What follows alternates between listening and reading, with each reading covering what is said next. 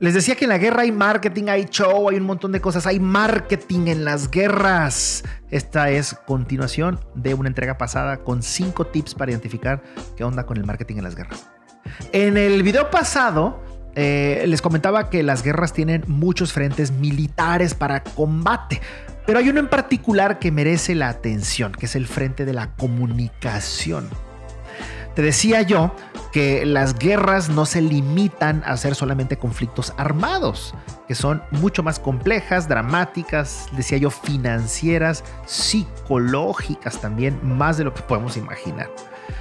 En, eh, en, el video pasado te compartí algunos principios de marketing de guerra, esperando que pues aprendas a identificarlos para entender los tiempos modernos y complejos que nos está tocando vivir. En, este video pasado eh, hablaba yo de cinco, cinco frases, no frases, eh, ah, máximas, reglas o principios de regla, a veces medio injustos, a veces macabros, pero bueno, son aplicados en guerra. Eh, y hoy te voy a compartir otros cinco. ¿Ok? Me voy a continuar ahora con el número 6. ¿Va? 6.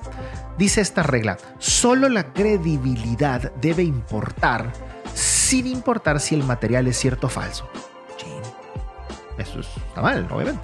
Pero bueno, este es un principio cruel, pero aplicado en la guerra mediática y desafortunadamente solo se combate con una sociedad que lee y reflexiona, que debate, que discute y que escucha las diversas opiniones. No solo las que presentan los noticieros líderes que casi siempre tienen una agenda particular o de grupo, sobre todo con, pues con la gente del poder ¿no? que controla la narrativa. 7 dice la frase o la regla. Si el material enemigo es creíble, debe censurarse.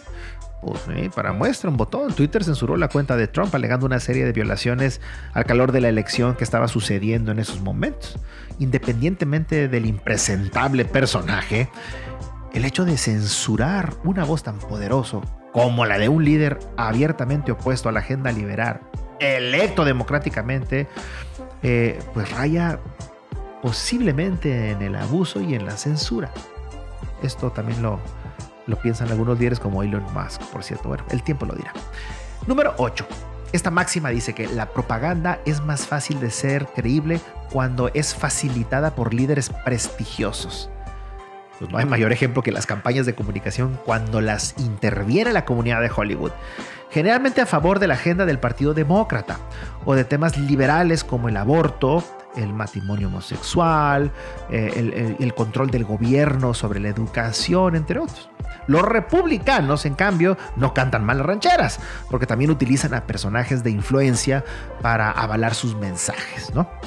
Pero no le gana la maquinaria mediática de California en Hollywood, por cierto. Bueno. Número 9.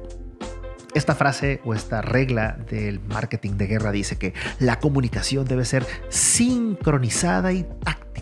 Debe darse en el momento adecuado y repetirse tantas veces como sea necesario. Pues así como el marketing de consumo, también en la comunicación política las estrategias se ejecutan con métricas, con tiempos, en momentos específicos. Nada en política es casualidad. Y número 10 dice esta regla del marketing de guerra. La comunicación debe seleccionar a un enemigo, a veces ficticio, y a él achacarle todo lo malo y repetirlo sin descanso.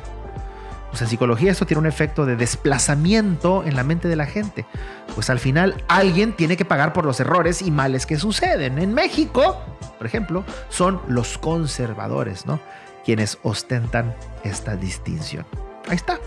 Fueron 10 reflexiones muy crueles, lo digo, lo repito, pero se aplican como principios de la comunicación política en tiempos de guerra o de conflictos de gran escala. Ahora ya sabes identificarlas y tomar las acciones que consideres mejor. Suerte, nos vemos la próxima.